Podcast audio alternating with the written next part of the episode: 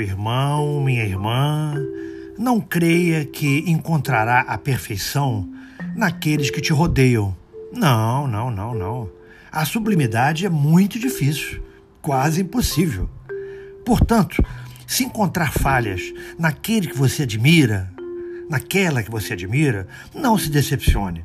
Dê a eles mais carinho e apoio para que possam reparar as oportunidades perdidas, não é mesmo?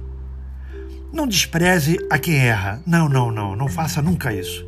Procure erguê-lo, exaltando aquelas qualidades que todos têm dentro de si, de modo que ele ou ela possa vencer e também subir, não é mesmo?